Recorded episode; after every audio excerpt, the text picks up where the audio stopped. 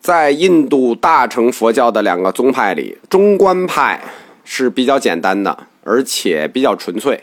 嗯，即使到后期也比较纯粹。但是瑜伽行派就非常复杂，它在教上是唯识教和佛性如来藏教的一种合流。唯识和佛性如来藏这两种思想在印度是不分家的，但是呢，它到中国以后就分家了。所以，唯识学的大师在印度，比如弥勒、世亲，他们本身也是如来藏思想的大师。如来藏思想前后在瑜伽行派是分两节儿的，一个是早期如来藏思想，一个是晚期如来藏思想。早期的叫做唯性论，晚期的叫做唯心论。就是早期佛早期的佛性如来藏思想呢，叫真常唯性；晚期的呢叫真常唯心。但晚期就不叫佛性如来藏，叫心性如来藏。早期的佛性如来藏思想，它虽然归到了瑜伽行派里，但是呢，它是一个没有唯识化的思想，就是没有通过三性改造，所以单独列出来。在中国所传的如来藏思想，都是晚期如来藏思想，就是真常唯心论，也叫无唯一唯识论。嗯，就是心性如来藏。但是早期的佛性如来藏在中国有没有呢？也有。我们在禅宗史、天台宗史里头讲过，有几位挺独特的大师，比如天台湛然、南阳慧忠、净山国一。嗯，区分很简单，只要提无情有佛性这个概念的，都是佛性如来藏；无情有佛性的，都是佛性如来藏。佛性嘛，变有情也变无情，所以又叫真常唯性论。我们从这一刻起呢，仔细展开一下大乘佛教的这两个教派，因为就两个派嘛。先说这个大乘中观派。大乘中观派呢，它起于大乘运动的旗手龙树，就是第二佛陀。我们简单的说一下龙树菩萨的生平，因为这个资料太多了。龙树菩萨他活得很长，在他漫长的弘法生涯里呢，他留下了大量的著述，但是呢，能确认是他写的东西很少，大概也只有十四部。所以，虽然龙树菩萨有千部论主之称，但是呢，我们能确认的也只有《中论颂》《十二门论》《六十颂如理论》《回征论》《大乘破有论》《大智度论》这几本儿。在西藏的大藏经中呢，收有龙树署名的有一百二十五部，呃，汉传确认的呢是有十四部。比较有名的，刚才我说了一下，最有名的就是《中论颂》，这个有专门的老师讲。叫中论颂的书特别的多，就是凡称中论者，实际上都是此颂本的注释书即颂。这是龙树的代表作，就是叫中论颂的书挺多的。还有就是十二门论，呃，这两本书是相对比较有名的。从思想史的立场上来看呢，龙树菩萨的论述前后不一，思想不一，呃，自我矛盾的地方很多。嗯，我们只能归咎于龙树菩萨，他本身的寿命很长，所以在他自己这漫长的一生中，他也受到了各种思想的影响。因为他先在南印，后经克什米尔去西北印，他的生活环境也不一样，因此他的著述前后思想也发生了变化。其实站在佛教的立场上看，或者站在我们普通人立场去观察一个思想家来看，这不难理解，为什么？佛教讲究相机说法，方便说法，所以说在龙树思想里体现那种矛盾，很可能是他弘法的时候针对性不同、针对对象不同以及方便性不同的显示出来的差别，就是有不同的方便。对这个事儿的时候，我就要这么说；对那个事儿，我要这么说。但就龙树理论本身来讲，都是无所谓的，因为我们说过嘛，他的理论那个都是名言假例。其实说不说，也就是给你个启发，你不必特别追究着龙树先生说过什么。龙树他最基本的思想倾向，也是根本中观派的核心思想倾向是什么呢？就是对般若经中空说的一种系统阐发。般若思想谈空，但是虽然他也从比喻、缘起、为名等等方面来论说，但更多的方面他是直指直指空。直接弹空，所以修学者如果把握不好，容易坠入偏空。而且这种这个把握不好呢，在这个学龙树的人里头占到百分之九十。所以龙树菩萨他就要对他的这种空观进行系统的阐发，集中反映就在中论颂里头。这个有专门的老师讲，我就不讲了嘛。简单的就总结一下他的结论。中论颂它是有一个严格的论说关系的，我们就用一下他的话啊，叫一切法是因缘所生，所以无相。既然无相，所以只能是假名。而假名安立呢，就意味着一切不可得。所谓有无皆不可得，谓之中道。那么空的意义就建立在中道之上了。我们简单说一下啊，他就说一切法都是这个缘起法，因缘和合而成，所以无相，因为都是相待缘起的。既然无相，那你无甭管怎么说它，实际都是一个假名，就是无意义的。但是为什么要用假名说呢？假名安利呢？既然他是用假名安利的，假名说的这一切，所以这一切既不可得。所以甭管是有也好，无也好，其实都不可得。那都不可得，即是中道，那就是正确的道路。所谓中道，就是正确的道路。那么它就是在空的意义上建立了中道，实际就是我们说在绝对运动的概念上建立了中道。龙树强调一切法空是假名儿。同时，正因为空，所以才能安立一切法。就是什么意思呢？就是这一切法都是因为空才安立的，就一切法都安立在绝对运动之上。以有空亦故，一切法得成；若无空亦故，一切则不成。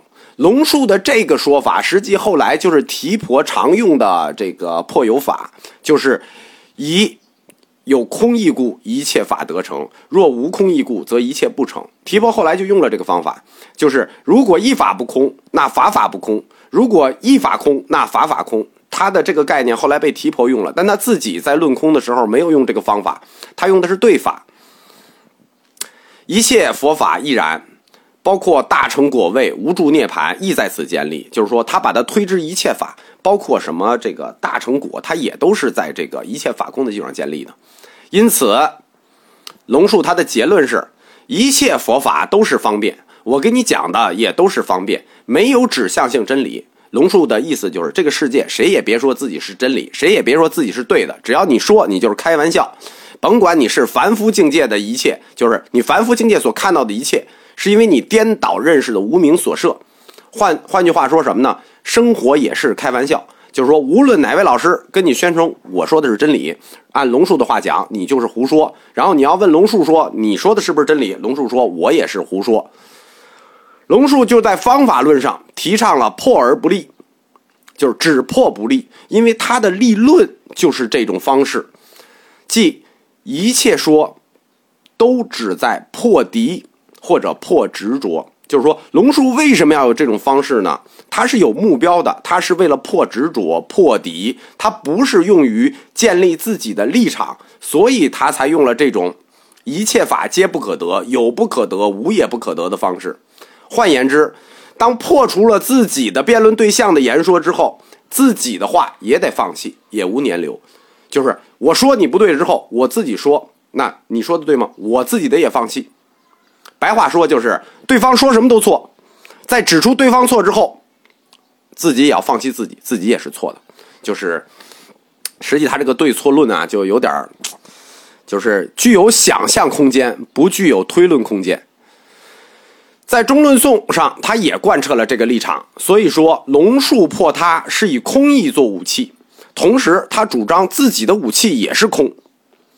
那这种遮的方法，就是这种破的方法，或者说这种浅的方法，后来又经过提婆、佛护、月称，尤其是到月称，就得以发扬。所以，我们中国这个理论家一般说龙树叫破邪显正，这个说法是不对的。嗯，他是破邪了，但他没显正，他就是破邪完了什么也不显，就是你是破邪，我也是破邪，我什么也不显。屌诡的是呢，虽然龙树这套理论高深莫测，其实他这个理论也不高深莫测。就是我说的，所有的真理都是绝对运动的，包括这条标准也是运动的，就是没有什么特别高深莫测的。但是他只要缠到这个语言文字语义里头呢，就显得很高深莫测，其实很一般。但是在宗教实践上呢，龙树他非常接地气，非常正能量。就是理论是空无边际的，但是实践是生活在眼前的。我们说龙树这么纠结吗？其实不是，这正是他的理论。静止就是运动，出世就是入世，这个积极的生活就是消极的生活，这个这就是龙树的精神。龙树他作为大菩萨，他发扬了大乘佛教的这种菩萨精神，提倡悲智双运，自利利他。要积极的入世，只有在世间积极的生活，积累福德资粮，最终才能成佛。你看，他虽然在理论上提出一切空，大家一直不知道他在理论上为什么要提一切空。其实他这个一切空，不是说建立自己一切空的理论，而是要通过这个理论破除其他的理论，说你们那个都是执着。但是他在入世间的时候，却非常的积极，提倡必须在人间积极的生活，积极的行善。积极的寻求智慧，最终才能成佛果。因为在他的理论里，世间就是出世间，世间不空，出世间就不空，对吧？静止就是运动，所有的事情无二无别，空就是不空，不光不光是世间，出世间也一样。所以，龙树菩萨他也很重视净土信仰，虽然他有一些理论上是贬斥了净土，但是他本身很重视理论信仰。他也发愿往生净土，并且称净土为异行道，这点对后世净土思想影响很大。在早期大乘的著名弘扬者中，那剩下一个就是他的弟子提婆菩萨。提婆菩萨的名字总是和龙树菩萨连在一起的，一般二者并称，同为大乘中观派的创始者。提婆他也入了圣位，因而称为圣提婆或者圣天，因为他只有一只眼睛，又叫独眼提婆。他是龙树的唯一弟子，亲传弟子，唯一衣钵传人。他呢死于外道。这个小故事我讲过，就是外道跟他辩论，然后呢没论过他，说你不是嘴上胜我吗？那我就刀胜你。你不是说这个刀是空吗？那我就捅你一刀，你看看空不空，对吧？但是提婆还是嘴很硬，捅了之后还说是空，就是最终他就被这个外道弟子击杀了。其实这是一个。可能是一个真实故事，但是历史的事实是，龙树和提婆两位菩萨，他都是为人所害，都是被别人所害，有政治势力，有外道宗教势力。说明什么？说明当时在公元一世纪大乘运动兴起的时候，大乘佛教没有站稳脚跟，引来了政治势力和宗教势力的反扑。就是他们在五印传播大乘的时候，肯定是。没站稳脚跟，没形成很大的势力，但是他们这种弘扬和牺牲精神，就弘扬了大慈大悲的这种牺牲精神，勇猛精进。可以说，这两个人作为两个两大创始者，带来了印度大乘佛教的第一个高潮。提婆菩萨的思想呢，也特别值得一提。我们刚才在说龙树的时候提过，龙树菩萨呢，他叫千部论主，但是他的传人提婆菩萨的书呢很少。公认出于提婆菩萨之手的书只有三本最著名的一本叫《百论》。我们中国有一个三论宗，所谓三论宗，就是《百论》和龙树的两部著作《中论》《十二门论》合称三论，这就是中国三论宗的三部论点。提婆他的破法延续了龙树的破，但方法论上比龙树更加鲜明、更加彻底、更加锋锐，就是他的原则和方法都比龙树强。提婆菩萨对空的阐发是建立在龙树菩萨以缘起明空的基础上进行的。刚才我们说过那句什么意思？一有则一切有，一空则一切空。为什么？因为我们说佛教理论的基石叫相依缘起，一切法也是在相依缘起的这种基础上运转的，所以一切法都是相依的。那只要有一个空，既然相依，那肯定都得倒，跟多米诺骨牌一样。既然所有法全部互相依托，那一法空则所有法空；一法有则所有法空。谈空必定是一切法空。这叫什么呢？叫若一法空，于一切法相待于此一法，建立也必空；若一法不空，于一切法相待于此一法建立，也就不空。这个我已经觉得说的非常清楚了，就是说一法不空，你就无从谈空。所以呢？那么因缘是不是法呢？这个就是这归结到最终真理了嘛？我们说最终你得有一个原则和逻辑嘛。既然所有的法都是相待的，都是空的，那么因缘是不是法？因缘也是法呀。那因缘法空不空？因缘法也空。在这个意义上，谈到一切法的时候，因缘合合而起，那意味着因缘法也空。那不仅法相待，那就不仅是果空的问题了。因缘也空，那说明因也空，那就是一切法皆空，因缘空，绝了吧？这个证明就是说，法空是果空，因缘空是因空，因果皆空，所有东西一切法空。那最后连法空自己也不带了，也也不在了。所以说，提婆菩萨他不仅在破的上内容上一破到底，而且在破的原则上也极为彻底，这比龙树就前卫一些。因为龙树破的方法叫二分法，叫相待而破，叫相待破。比如八不颂，大家读过的话就有点基础，读过八不颂就知道了，就是专门破两个相待的极端而得中道。虽然说这已经可以设现在我们日常生活中的一切，就是设一切而破，但毕竟没有明确出一个结论，就是说一切法空，就意犹未尽。但是提婆采用三分法，就更加彻底。破有破无，亦破亦有亦无。你一切法有破了吧？一切法空破了吧？什么叫亦有亦无？因缘法也破了，亦有亦无也破了，等于所有东西一切皆破。而且在中论颂中，龙树大多是先假言推理，他毕竟用的还是语言，他用的就是甭管他是不是名言假例，他也是假言推理，先设一论题，再加以破斥。这什么意思啊？我先定一个问题，我再用我说是假言再推理，那你说这个东西怎么说呢？只能叫单向破。但提婆这个呢，就叫双刀破，他从两头开始破，两面夹击，最后得出都不成立的结果。